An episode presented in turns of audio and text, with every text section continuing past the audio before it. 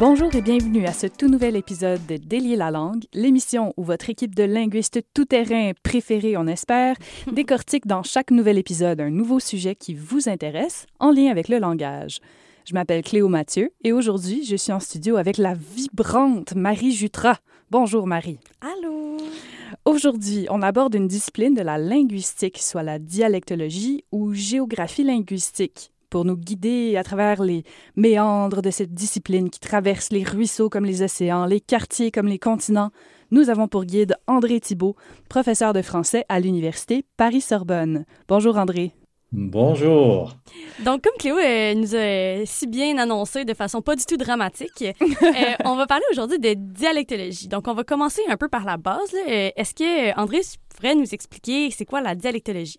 Alors, la dialectologie, c'est une sous-discipline de la linguistique qui se consacre à l'étude de la variation de la langue dans l'espace, selon les régions, hein, parce que les langues du monde sont des objets qui varient selon l'âge des personnes, selon les régions dont elles sont originaires, selon les circonstances dans lesquelles elles s'expriment, selon le fait qu'on écrive ou qu'on parle, etc., etc. Tout ça influence évidemment sur nos productions langagières et l'endroit d'où l'on est originaire, bien sûr, c'est aussi quelque chose qui influence notre façon de parler. Donc, la dialectologie étudie la façon dont les langues se différencient dans l'espace sur le plan géographique. Comment définir une, variété hein? euh, Si vous prenez euh, le territoire de la France, par exemple, euh, et que vous reportez sur une carte l'air qui est occupé par tel ou tel mot régional, telle ou telle prononciation, ben, les frontières de ces aires-là ne vont pas nécessairement coïncider. Hmm. Donc, c'est un petit peu difficile de dire, oh, ben, on a, je ne sais pas moi, le français de Provence. Bon, la Provence est une région de la France, dans le, sud-est de la France. Il y a des choses, effectivement, qui se disent là, qui ne se disent pas ailleurs, mais il peut très bien y avoir quelque chose qui se dise en Provence ainsi qu'en Gascogne, par exemple, dans le mm-hmm. sud-ouest et non pas seulement dans le sud-est. Il peut y avoir des choses qui se disent dans le sud-est, mais aussi dans le nord-est. Il peut y avoir des choses qui se disent seulement dans une toute petite partie de la Provence ou au contraire qui débordent largement. Donc, c'est n'est pas si facile que ça d'identifier des variétés, mais c'est beaucoup plus facile d'identifier le territoire qui est occupé par une variante à la fois, qu'il s'agisse euh, d'une prononciation, d'un mot, d'une tournure euh, syntaxique, etc. Oui, puis on verra, on en parlera un petit peu plus tard, mais c'est quelque chose que vous faites en fait dans votre grand projet. Donc, c'est quoi la différence entre la dialectologie puis la géographie linguistique? Donc, est-ce que c'est la même chose? Oui, on dit aussi géolinguistique pour faire plus court un peu. Ah, euh, c'est pas exactement la même chose. Disons que la, géographie linguistique, c'est plutôt un sous-ensemble de la dialectologie. Si vous êtes dialectologue, vous pouvez euh, publier euh, une thèse de 500 pages sur euh, seulement le parler d'un seul village. Euh, sans nécessairement le comparer avec euh, d'autres villages, avec d'autres points d'enquête. Alors qu'à partir du moment où on dit géographie linguistique, ben là, ça implique quand même que vous représentez la variation de l'usage dans l'espace, c'est-à-dire que vous allez en général représenter euh, le résultat de vos enquêtes sur des cartes où on voit les différentes réalisations de telle ou telle variable selon les régions. Et euh, vous mentionnez souvent des exemples en fait de la France, mais est-ce qu'il euh, y a eu des études marquantes au Québec en dialectologie ou, en géographie linguistique? Oui. Alors, bon, peut-être la première chose qu'il faudrait rappeler sur euh, la variation de la langue au Québec, c'est qu'elle varie beaucoup moins d'une région à l'autre que les anciens parlers traditionnels sur le sol français. Est-ce que c'est parce qu'il y a moins de gens? Non, c'est un petit peu compliqué à expliquer. Euh, euh, dans la vieille Europe, dans les provinces de France ou dans la partie francophone de la Suisse ou de la Belgique, euh, la langue standard, c'est le français depuis plusieurs mmh. siècles.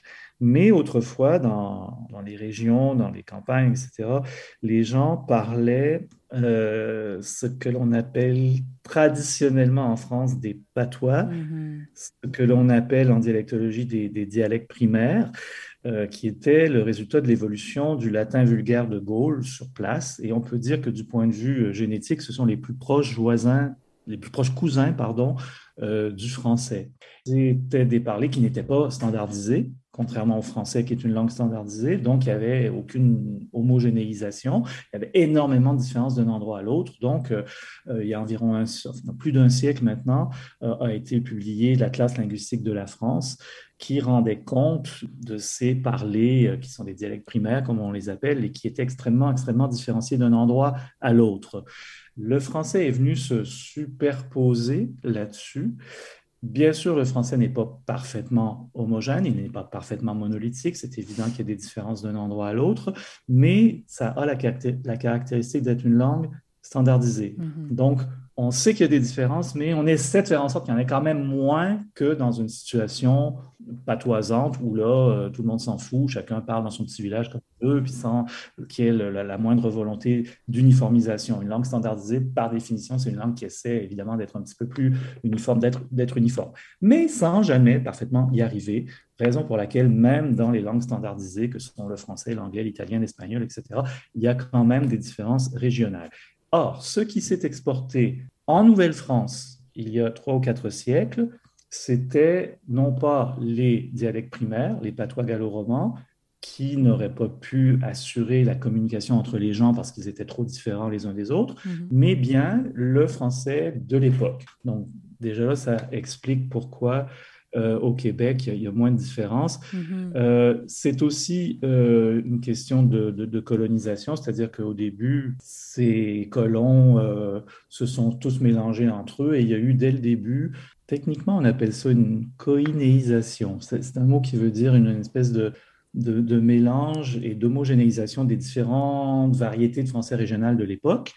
Et, dès le début, très tôt, les, habitants de la Nouvelle-France euh, ont parlé d'une variété de français qui était quand même très homogène d'un bout à l'autre du, territoire qui n'était pas énorme à l'époque. Hein. C'était Québec, Trois-Rivières, Montréal, qui étaient les trois euh, centres de population au début. Puis peu à peu, on a peuplé les campagnes, très graduellement. Donc il y a eu au fil des années, au fil du temps, un petit peu de différenciation qui est apparue. Il y a des choses qu'on connaît bien. Euh, autrefois, dans la région montréalaise, on roulait le R, alors que dans la région de Québec, on le grasseyait, alors que dans les maritimes, on le roule aussi. Et encore aujourd'hui, bon, il y a des petites différences comme ça. Mais dans l'ensemble, il n'y a pas beaucoup, beaucoup de différences. Mais il y en a, il y en a aussi. Et dans notre, notre projet de recherche, on essaie d'aller à la chasse à ces, régionalismes intérieurs, ces régionalismes internes du, français québécois. Je dis français québécois, mais je préférerais dire du français euh, d'Amérique du Nord parce que euh, il faut quand même considérer cette, cette réalité historique dans son ensemble. Il y a le français du Québec, il y a bien sûr le français dans les maritimes, il y a le mmh. français de tous les franco-ontariens, franco-manitobains etc. Et ben il y en a même en Nouvelle-Angleterre, même si malheureusement c'est que des gens très âgés qui parlent encore, mais il y a quand même énormément, énormément, il y a eu énormément d'immigration du Québec vers euh, la Nouvelle-Angleterre euh, à une certaine époque.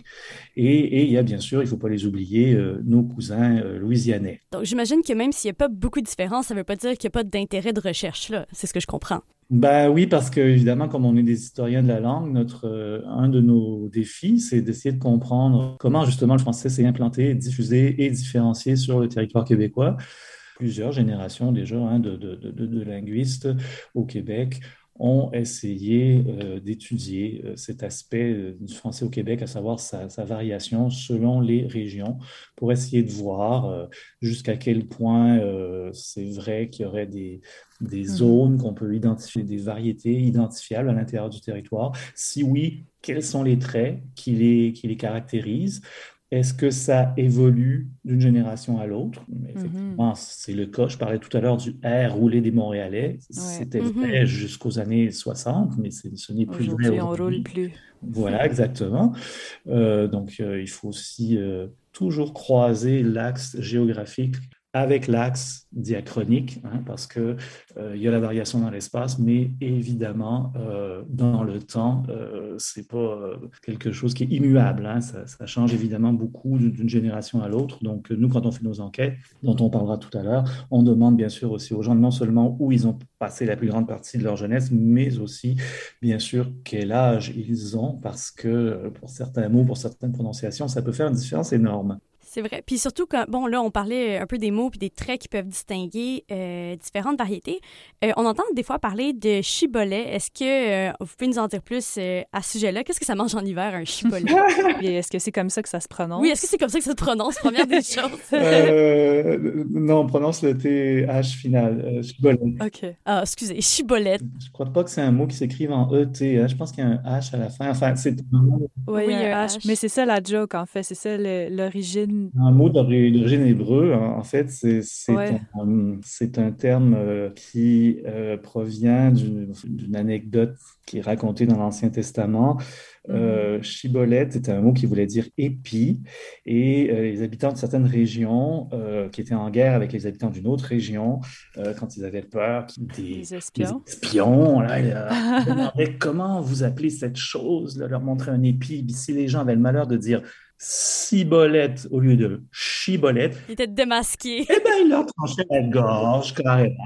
Il, leur tranchait la gorge, ils étaient égorgés carrément.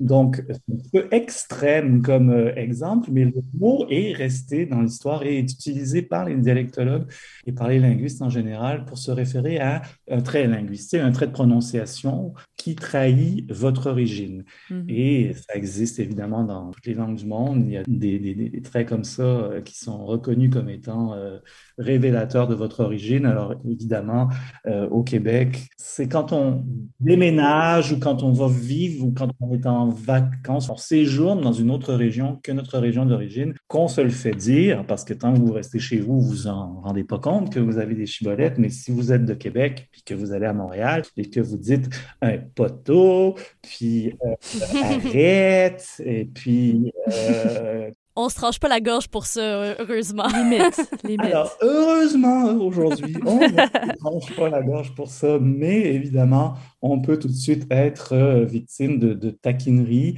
Ça peut être des mots aussi. Euh, moi, ma famille, on est de Québec, puis ma sœur, elle mm. vit depuis longtemps à Montréal. Et puis, euh, au début, pour un, pour un chandail, elle disait un gilet. Puis elle faisait beaucoup mm. rire d'elle avec ça. Les gens à Montréal disaient Quoi? Un gilet ah, tu veux dire chandail!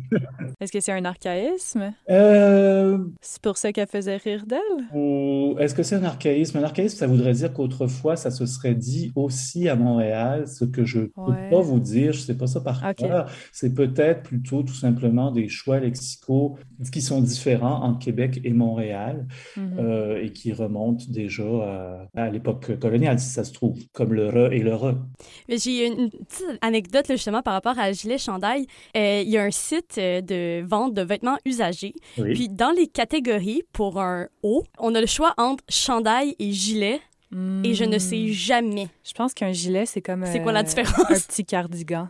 Ben, c'est-à-dire que s'ils sont influencés par euh, le français, on va dire le français de France, euh, souvent dans le vocabulaire de la mode, c'est le cas. À ce moment-là, effectivement, euh, gilet, ça implique en France qu'il y a des boutons. C'est quelque chose qui doit ah. nécessairement s'ouvrir sur le devant. D'accord. Alors que. Ou une fermeture éclair, où c'est vraiment exclusivement des boutons. Hmm, boutons. Enfin, peu importe, mais c'est quelque chose qui peut s'ouvrir. OK. Alors que moi, je peux dire, moi qui suis de Québec, je peux dire un, gilet pour n'importe quoi. Ouais, je peux dire un petit gilet pour, euh, pour un t-shirt. C'est ah. vraiment pas obligé que ça, puisse, que ça s'ouvre sur le devant. Ouais. Ah non, moi, pour Montréal, euh, un gilet, c'est vraiment quelque chose qui se met par-dessus un t-shirt, justement. Ouais, mais, mais est-ce que mais, mais, par exemple un coton ouaté, ça peut se mettre par-dessus un t-shirt, ouais, mais c'est pas, pas la même chose. Non, c'est ça, faut qu'il s'ouvre euh, effectivement. Par contre, est-ce que par contre, est-ce que un coton ouaté, ça pourrait s'appeler un chandail? Moi pour moi, c'est interchangeable, il y a vraiment un flottement. Ouais, un chandail chaud. un chandail chaud, ouais, ouais. Je dirais pas un gilet chaud, je dirais un chandail chaud. Mais au moins, il y a comme des locutions figées. Hein. On se comprend, alors qu'il y en a d'autres, euh, des chibolettes qui peuvent mener à confusion. Par exemple, culotte n'a pas la même signification. Mhm. Donc, par exemple, mes cousines de Québec, ben de, de, la campagne, disaient Ah, tes culottes sont toutes tachées. Puis j'étais comme Oh mon Dieu, on voit mes, mes, mes, petites culottes. alors qu'elles voulaient juste dire mes, mes shorts ou mes pantalons. Ah oui, pour moi, des culottes, euh, par exemple, je dis des culottes courtes oui, pour des vrai, shorts. C'est vrai. Je dis vraiment des culottes courtes, puis je dirais jamais Petite culotte. Pour moi, petite culotte, c'est vraiment du français de France. Moi, je dirais, des, je dirais des bobettes. Des bobettes, oui. Ouais. des bonnes vieilles bobettes. Puis, est-ce que vous pouvez euh, nous parler un peu euh, du projet Les Français de nos régions? C'est quoi les objectifs euh, de ce projet-là? Oui, alors, avec un collègue en, en, France et en Suisse, on a un projet qui s'appelle Français de nos régions et qui est justement consacré à la description de la variation du français selon les régions. Mais lui travaille surtout, disons, sur la francophonie d'Europe et moi, je me suis surtout occupé de la francophonie nord-américaine. Alors, comment est-ce qu'on parvient à nos fins? À travers des enquêtes en ligne. Alors, il faut savoir qu'il y a toute une histoire, évidemment, dans la, comment dire, la méthodologie de recherche et de recueil de données mm-hmm. en dialectologie. Déjà, dans la deuxième moitié du 19e siècle, ça a commencé. Euh, des linguistes allaient sur le terrain et ils demandaient aux gens ben, comment vous appelez ceci, mm-hmm. comment vous appelez cela, et puis ils recueillaient les données sur des fiches. Puis euh, éventuellement, quand tout se passait bien, il finissait par réussir à en tirer des cartes d'atlas, comme celle de l'Atlas linguistique de la France dont je parlais tout à l'heure, qui a été publiée il y a, plus d'un siècle euh, déjà. Mhm. Mais bon, aujourd'hui, hein, on peut, à travers euh, les réseaux sociaux, toucher énormément de gens à travers Internet sans nécessairement avoir besoin de, se déplacer. C'est quand même pratique, surtout si on travaille sur le français en Amérique du Nord. c'est quand même des distances considérables. Oui, exactement. Euh, et, effectivement, le but de la géographie linguistique, c'est de, de, représenter la façon dont les gens parlent partout là où il y a des locuteurs. Et effectivement, donc ça, ça, peut, ça veut dire que ça peut être, euh, mon Dieu, de Natasha Kwan euh, jusqu'à, je sais pas, jusqu'à Saint-Boniface. Donc, c'est effectivement des mhm. territoires immenses. Donc, ce qu'on fait, c'est que on a des séries d'enquêtes. Chaque enquête comporte à peu près une quarantaine de questions. et à chaque fois, on en lance pas une nouvelle tant et aussi longtemps qu'on n'a pas plusieurs milliers de personnes qui ont répondu. Hein, pour la francophonie d'Europe, c'est peut-être entre 10 et 12 000 personnes à chaque fois. Et pour la francophonie d'Amérique, on ne ferme pas une enquête tant qu'on n'a pas au moins 5 000 personnes qui ont répondu à la grandeur du territoire, ce qui nous permet d'avoir une densité de, de, points d'enquête extrêmement élevée et par conséquent, ce qui nous permet de générer des, des cartes qui montrent euh, les aires des différentes euh, variantes euh, qu'on peut considérer comme, comme fiables parce que justement, plusieurs milliers de personnes ont, répondu le problème, si vous voulez, c'est que quand on travaillait de façon plus traditionnelle, malgré toute la bonne volonté euh, des, chercheurs, c'était difficile de réussir à aller chercher plus que quelques centaines de personnes. Et quand on avait réussi à euh, interviewer, à enregistrer quelques centaines de personnes, c'était déjà énorme ça représentait à chaque fois aussi euh, des sommes. La transcription. Ben, oui, mais euh, comment dire, ça, coûtait cher, c'est ce que je veux dire. La recherche subventionnée, ça coûte très cher parce que ça voulait dire qu'il fallait payer des, gens, des assistants de recherche, pour aller à la grandeur du territoire, pour enregistrer des gens et ensuite, effectivement, euh, transcrire ou saisir les, réponses pour qu'elles soient, pour qu'on puisse les, les traiter de, de façon automatique mmh. dans la gestion, par exemple, carte, tout ça demandait énormément de temps et donc d'argent parce que, euh, disons que l'essentiel du travail, c'est de réussir à convaincre des milliers de personnes de répondre à nos enquêtes. Et ça, mhm. c'est pas si facile que ça non plus. c'est un travail dans la durée. Euh, n'importe quel étudiant qui a déjà essayé dans un cours de, linguistique de faire une enquête en ligne va remarquer jusqu'à quel point c'est difficile de, de trouver un très grand nombre. Ben, on est extrêmement sollicité de tout bord, tout côté, puis on n'a pas toujours envie de répondre à des enquêtes, même si on dit ah, ça, va, ça va juste vous prendre cinq minutes. c'est jamais vrai. c'est jamais vrai c'est jamais cinq minutes. Et puis les gens savent, les gens se méfient. Donc, euh, ça a été, c'est toujours ça le plus gros défi. Mais il n'y a pas un défi aussi au niveau de la, représentativité. la représentativité? Parce que ça, moi, j'ai fait une enquête en ligne dans le cadre de mon mémoire, puis les proportions correspondent tellement pas à la réalité. À mon, à, c'est ça, à l'échantillon que je veux représenter. Mhm. D'habitude, c'est les, les, personnes universitaires, généralement, qui sont surreprésentées. Euh, souvent, les personnes aussi de secteur plus urbain, peut-être. Les femmes. Est-ce qu'il y a des gens vous avez eu du mal à, rejoindre? Alors, il y a toujours à peu près deux tiers de femmes pour un tiers d'hommes. Ça, c'est une, constante.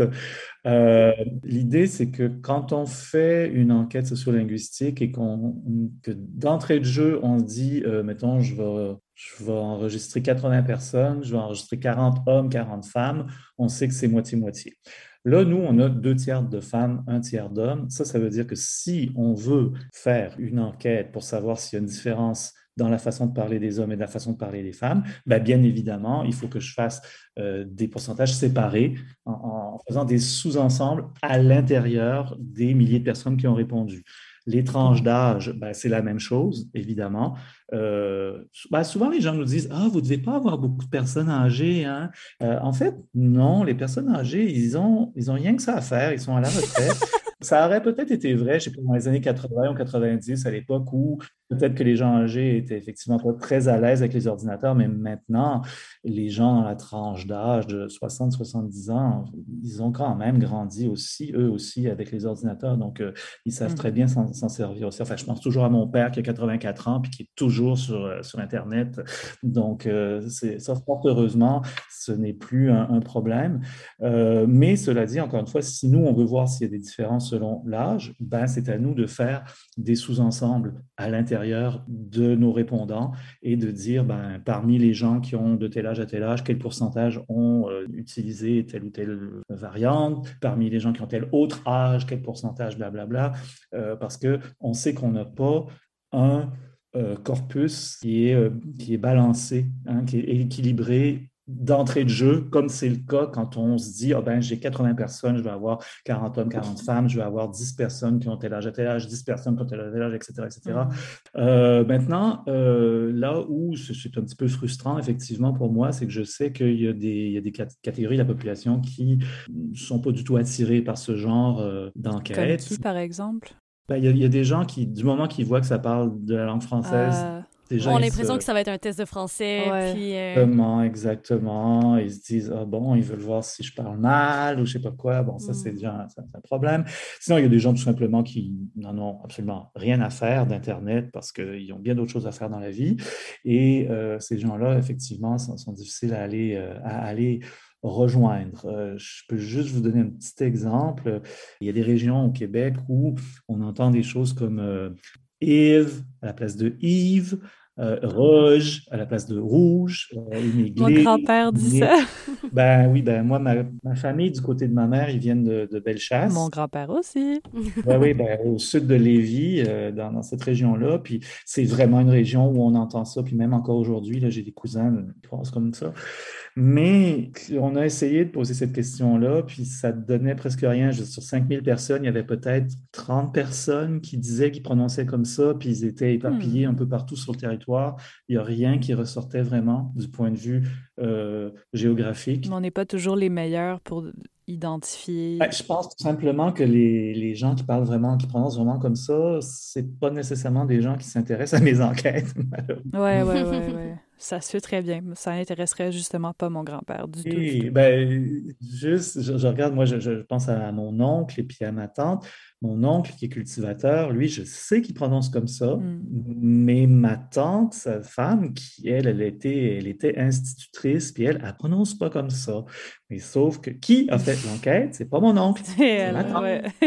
je suis conscient que pour certains phénomènes, disons, peut-être plus représentatifs, euh, des deux classes de la population qui ne s'intéressent pas du tout, du tout à la langue, on a un déficit dans, mm. dans nos données. Mais pour des choses, euh, bon, les choses qu'on cartographie en général, c'est des choses qui sont euh, partagées par la plus grande partie de la population. Donc, en général, on se dit que ça doit quand même être assez valable. Des choses comme euh, où est-ce qu'on dit baleine, où est-ce qu'on dit baleine, où est-ce qu'on dit lacet, où est-ce qu'on dit lacet. Oh, les, les chaussures aussi, euh, où est-ce qu'on dit des sneakers, des sneaks, des chouclacs, mm-hmm. des, des, running shoes. Des running, exactement. ça me fait penser aux fameux chocolatines pain au chocolat aussi. Mais ici, c'est pas vraiment un débat. Non, non, ici, c'est pas un débat. Ici, tu demandes à des Québécois, tout le monde est insulté à l'idée que ça puisse s'appeler un pain au chocolat, on imagine une tranche de pain avec un morceau de chocolat. dessus. Effectivement, mais, mais nos enquêtes avaient quand même fait ressortir un truc intéressant, c'est que dans certaines régions au Canada où le français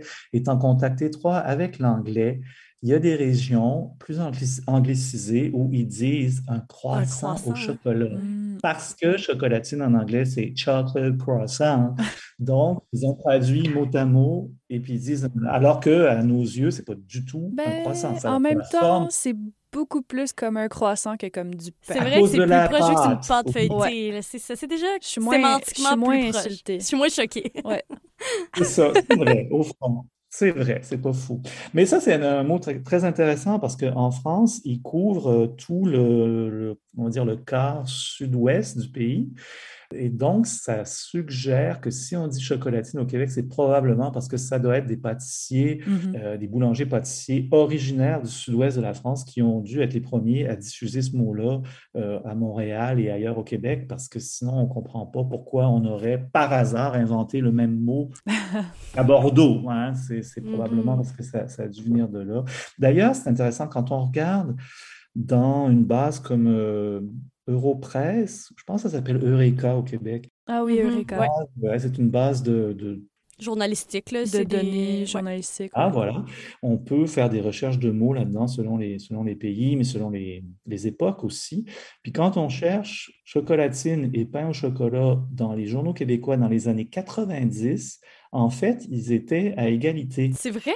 Est-ce que c'était à cause de la chanson, Les petits pains au chocolat? Euh, sacré Joe. en plus, il y avait la fameuse chanson de Joe Dassin, mais le fait est que c'était pas très connu. Vous, vous vous en souvenez pas, vous êtes trop jeune, mais moi, quand j'étais. Bon, moi, je suis né en 1963, ça n'existait pas. La chose ah. n'existait pas ici, enfin ici, au, au, Québec en tout cas, ça n'existait pas au Québec. Et ça a commencé timidement à faire son apparition dans les années 80 dans les années 90. Donc, quand on regarde dans Eureka, on voit qu'au début, euh, la, guerre n'était pas encore gagnée pour Chocolatine parce que les deux apparaissent. Puis là, vers la fin des années 90, il y a comme un basculement qui, qui, a eu lieu. Puis là, tout d'un coup, on voit les proportions, la fréquence de Chocolatine qui explose alors que euh, Pain au chocolat meurt de sa belle mort finalement. Euh, donc, c'est intéressant de pouvoir retracer l'évolution d'un néologisme comme ça mm-hmm. euh, à travers le temps grâce à ces, à ces banques de données textuelles. Je dis souvent que nous, ce qu'on fait avec les cartes, c'est intéressant, bien sûr, mais c'est juste un élément parmi tant d'autres, quand on essaie, nous, les linguistes, on essaie de décrire la langue le mieux possible, il faut évidemment avoir plusieurs sources et les croiser. Donc, c'est sûr c'est intéressant de faire une enquête, de voir est-ce que les gens disent chocolatine ou est-ce qu'ils disent autre chose sur le terrain aujourd'hui, en 2020, 2021, 2022, mais c'est aussi intéressant de creuser un peu et grâce à une base de données textuelles comme Eureka, aller voir ce que les gens disaient euh, dans les années 90, par exemple. C'est vraiment intéressant. Euh, ça, ça, donne vraiment, je trouve que ça ouvre la porte à une toute nouvelle façon de faire ce genre de recherche-là.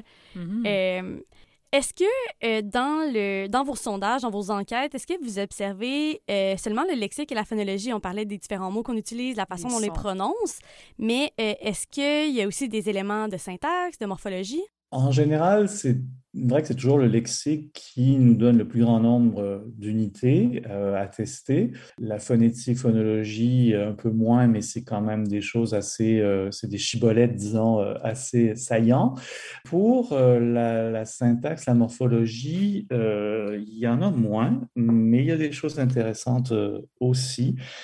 Pour les enquêtes nord-américaines, je me souviens qu'on avait testé l'usage de l'auxiliaire être ou avoir avec les verbes intransitifs et avec les verbes pronominaux. Mm-hmm. Euh, prenons une phrase comme euh, je me suis lavé les mains. Euh, ben, en Acadie, l'immense majorité des gens vont plutôt dire je m'ai lavé les mains. Ça, c'est avec les verbes pronominaux. Avec les verbes intransitifs, mettons, euh, je suis monté euh, au grenier ou j'ai monté au grenier. Ça, je me souviens que également pour les verbes intransitifs, il y avait une différence entre le Québec et l'Acadie. Euh, L'Acadie, les Acadiens avaient plus tendance à dire j'ai monté sous le grenier et les Québécois avaient plus tendance à dire je suis monté, je suis monté sous, le grenier. Ça, c'est un exemple de syntaxe. Parfois, il y a aussi de la phraséologie, une expression comme jusqu'à temps que qui est un croisement de tant que et jusqu'à ce que. Ah. Euh, c'est quelque chose qui est général au Québec, mais euh, on, l'a testé aussi pour la francophonie d'Europe parce que euh, c'est quelque chose qui est encore très vivant dans tout l'ouest de la France. D'ailleurs, il y a beaucoup, beaucoup de choses hein, qui, qui, sont intéressantes dans les cartes pour la francophonie d'Europe du point de vue québécois parce que souvent, ce sont des choses qui existent également chez nous. On parlait de la syntaxe, mais par exemple, nous, on va dire il est midi et 20, mm-hmm. alors mm-hmm. que euh, dans la plus grande partie de la France, on dit plutôt il est midi 20.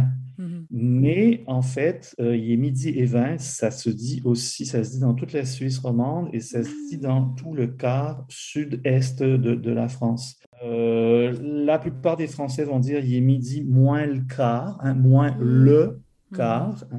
alors qu'au Québec, on dit il est midi moins quart. Mmh. Alors, moins quart sans l'article le, ça existe aussi dans la francophonie d'Europe, ça existe en Belgique d'une part, en Suisse d'autre part, et dans, grosso modo, la Savoie et la grande région euh, lyonnaise. Pauvres allophones qui doivent faire face à tout ça, ça, paraît même pas cohérent. oui, ben, oui. moi, si j'enseignais le français à des étrangers, je leur dirais, euh, la première question que je leur poserais, c'est, vous voulez apprendre le français pour vivre dans quel pays ou dans quelle région? Si vous êtes en Belgique ou en Suisse ou à Marseille ou à Brest ou à, Montréal, etc., etc., bien évidemment, euh, je n'enseignerai pas exactement euh, le même mm-hmm. français. Il y a des petites différences quand même comme ça qui peuvent être importantes. Euh, des choses comme si vous êtes en, Suisse ou en Belgique, c'est sûr qu'il faut absolument apprendre 70 pour 70, puis 90 mm-hmm. Ça fait partie du français standard appris à, enseigner à l'école. il faut que vous sachiez aussi que, tout comme au Québec, ils vont déjeuner le matin, dîner le midi, souper le soir. Mm-hmm. Ça, c'est des choses quand même dans la vie de tous les jours qui peuvent mm-hmm. avoir leur importance. Sinon, mm. ça peut... Ça peut poser euh, problème. Sur des quiproquos, effectivement, voilà. Là, si on retourne sur le continent euh, européen, ou en fait, si on retourne à travers le monde, parce que ma question, dans le fond, c'est est-ce que le projet français de nos régions, ça concerne toute la francophonie au sens large, par exemple en incluant l'Afrique, les Caraïbes, ou si c'est plutôt centré en Europe et en Amérique du Nord? Alors, pour l'instant, c'est très clairement centré sur euh, la francophonie d'Europe et la francophonie d'Amérique du Nord. Mm-hmm on a commencé timidement, lentement, à lancer des enquêtes pour d'autres régions du monde francophone. On a des enquêtes qui s'appellent le français des îles. D'une part, euh, la Guadeloupe, la Martinique, euh, d'autre part, euh, la Réunion dans l'océan Indien. Haïti, pardon, Haïti dans les Antilles, oui. D'autre part, dans l'océan Indien, la Réunion, l'île Maurice. Pourquoi mettre ensemble ces, ces, différents territoires?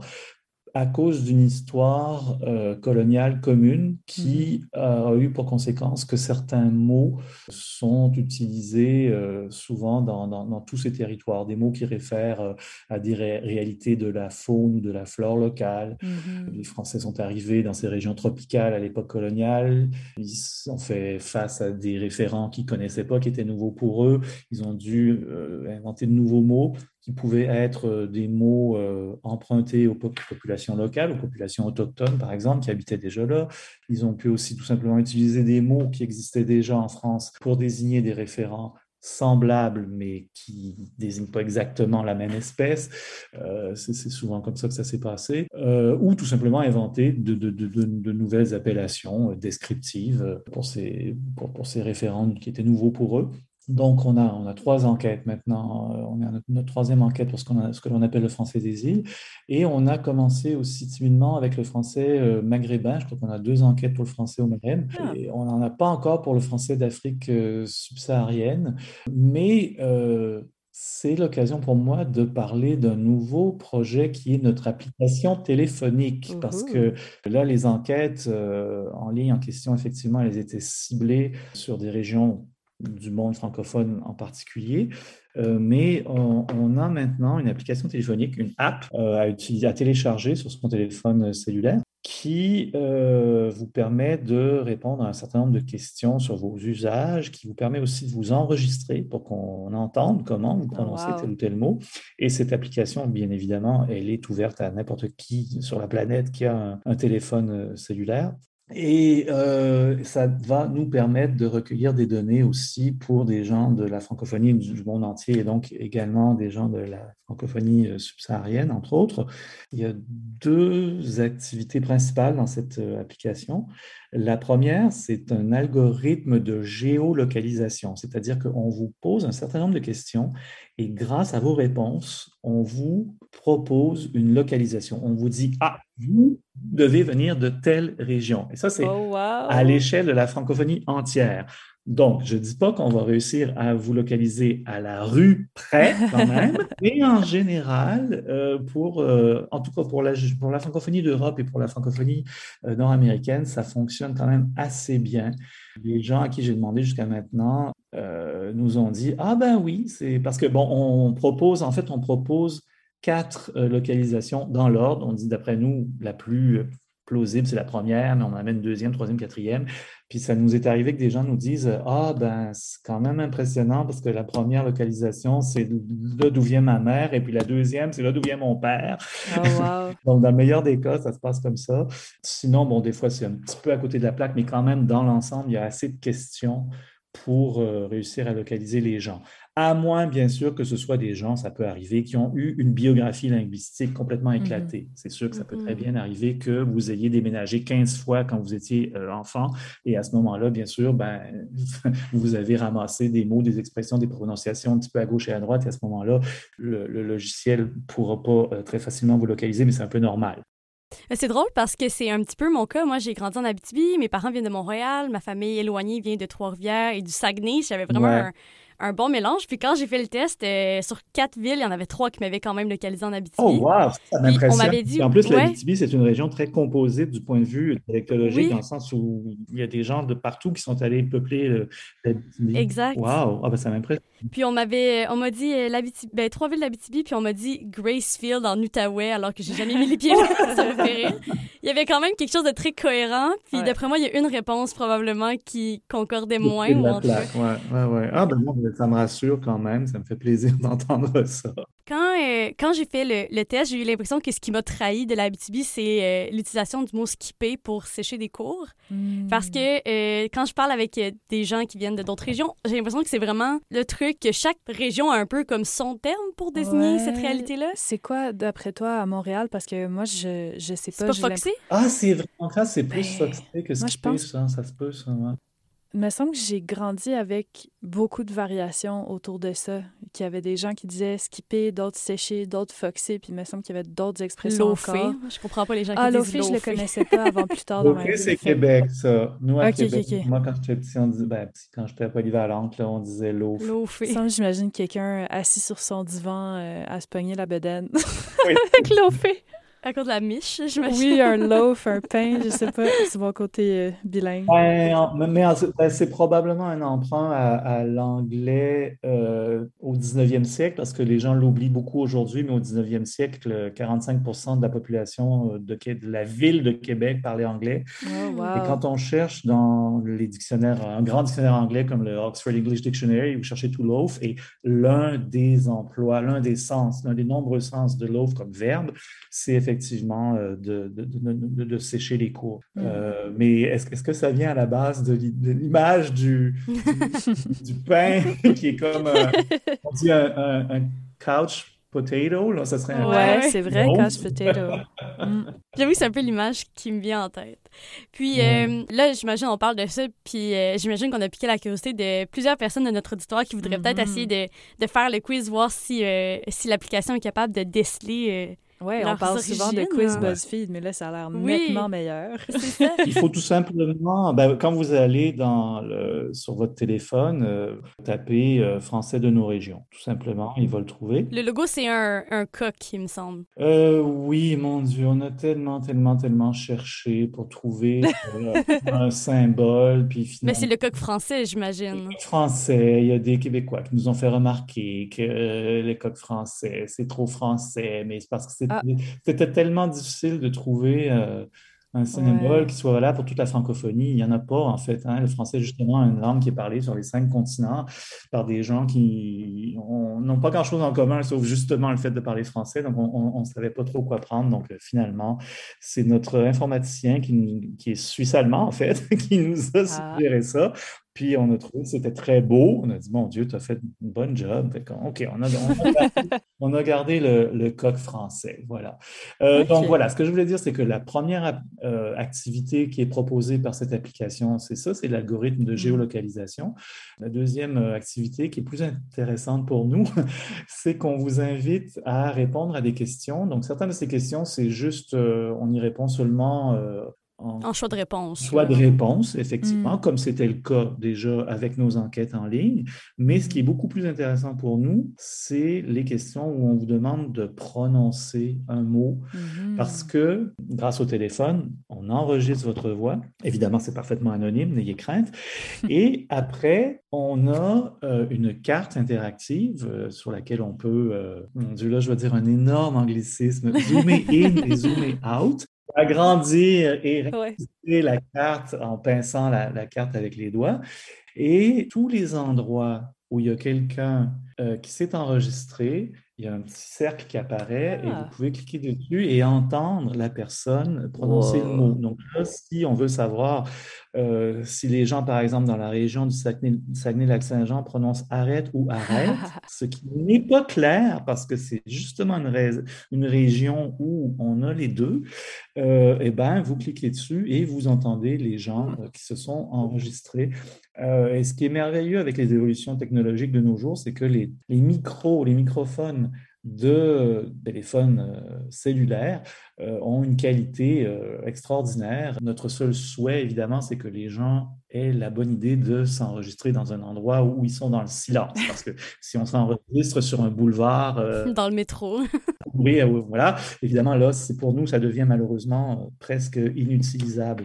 Mais quand hmm. c'est enregistré dans des bonnes conditions, nous, après, on peut faire carrément des, des études de phonétique expérimentale avec ça. C'est-à-dire qu'on peut euh, carrément euh, calculer les formants des voyelles, leur durée, leur intensité, leur hauteur musicale, etc.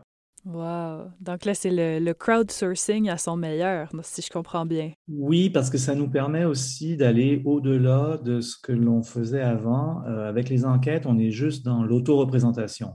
On hmm. dit aux gens, est-ce que vous dites baleine ou baleine? Puis on doit les, on doit les croire sur parole. Mhm. Oui, alors qu'il y a des facteurs dans leur imaginaire linguistique qui vont peut-être stigmatiser une des deux mhm. variantes. Puis sur des, pour des gens qui, euh, qui, un peu comme moi, viennent de un peu partout et de nulle part, euh, quand on me posait la question, dès que je commence à réfléchir, je, je savais pas qu'est-ce que mhm. je disais. En vrai, j'ai comme baleine, baleine, baleine, baleine, comme les deux. Bon, avec du recul maintenant, je sais que je dis baleine, mais euh, souvent, juste le fait de devoir y réfléchir, ça, ça me, je sais pas qu'est-ce que je produis instinctivement. Oui, oui, oui. Puis un, un, autre problème aussi, c'est qu'il y a des choses qui sont pas binaires. Tant qu'on reste dans le binaire, c'est mm. relativement facile. Mais si on veut étudier, par exemple, un phénomène comme la diphtongaison, mm-hmm. on, on, sait qu'on peut dire, c'est un, mot comme euh, pâtes, par exemple, manger des pâtes. Je peux dire des pâtes, des pâtes, des pâtes, des pâtes, des pâtes. C'est un spectre, on peut être vraiment. exactement, c'est un continuum. On peut aller d'un A postérieur, mais pas du tout diphtongué, jusqu'à une véritable diphtongue AO. Et entre les deux, toutes les étapes intermédiaires sont possibles. Et ça, évidemment, c'est totalement impossible de demander aux gens frontalement euh, diphtongué ou pas? Non, puis j'imagine aussi que là-dedans, il y a la question aussi, bon, d'abord, quand on écoute des enregistrements, euh, souvent, on a mis beaucoup l'accent sur telle ou telle variation pour qu'on puisse bien l'entendre, mais souvent, ça fait en sorte que les traits sont exagérés. Puis, il y en a qui viennent aussi avec, avec un stigma, de mhm. dire, de dire euh, Klaus euh, avec une grosse diphtongaison. Ouais, ouais, ouais. Ça, c'est quand même mal perçu, peut-être ah dans la communauté. Fait qui veut vraiment dire, ah, moi, je dis ça? Fait qu'il y a peut-être aussi cette question-là qui. Oui, ben ça, c'était embêtant pour moi. Mais quand j'ai enregistré les, les stimuli, justement, ben, un mot comme baleine, bon, baleine prononcé comme à Québec, c'était pas un problème, mais baleine prononcée comme à Montréal, c'était un problème parce qu'il fallait que je trouve un juste milieu entre un baleine trop bref, puis pas assez diphtongué, puis un baleine qui avait l'air trop colon, puis là, personne n'aurait voulu admettre c'était comme ça. Donc, il fallait que je trouve un, juste milieu. Même chose comme pour un mot comme euh, lacet. À Québec, on dit lacet, donc pas un problème. Mais à Montréal, c'est un A postérieur. Donc, est-ce qu'il fallait que je dise lacet, lacet, un lacet?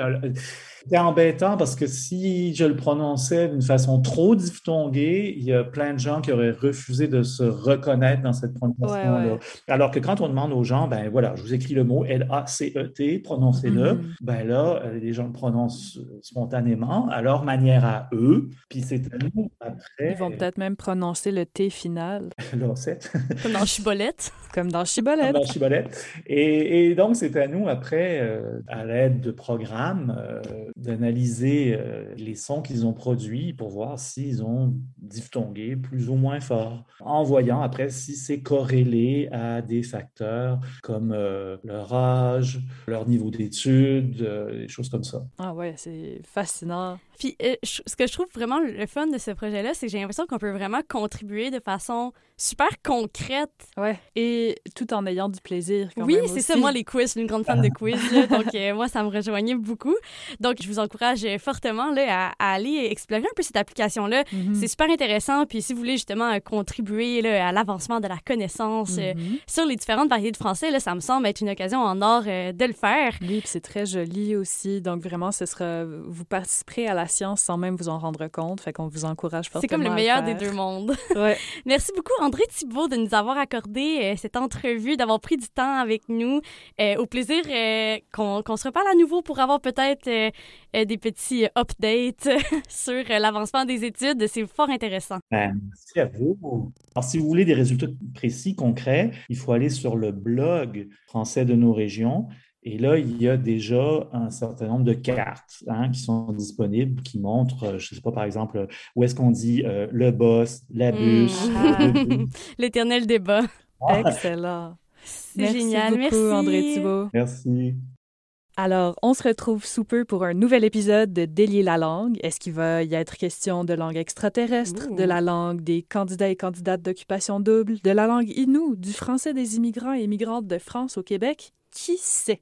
Alors, on vous donne désormais rendez-vous une fois par mois sur CISM893.ca, Spotify, Apple Podcasts, et on s'est même rendu compte qu'il y avait d'autres plateformes qu'on connaissait même pas qui amenaient nos douces voix jusqu'à vos oreilles. Puis d'ailleurs, tous nos épisodes passés se trouvent au moins sur Spotify et Apple Podcasts si l'envie vous prend de nous écouter en rafale en repeinturant votre nouvel appartement. Merci d'avoir été à l'écoute et on se retrouve très bientôt pour un autre épisode de Délier la langue. Salut! Salut!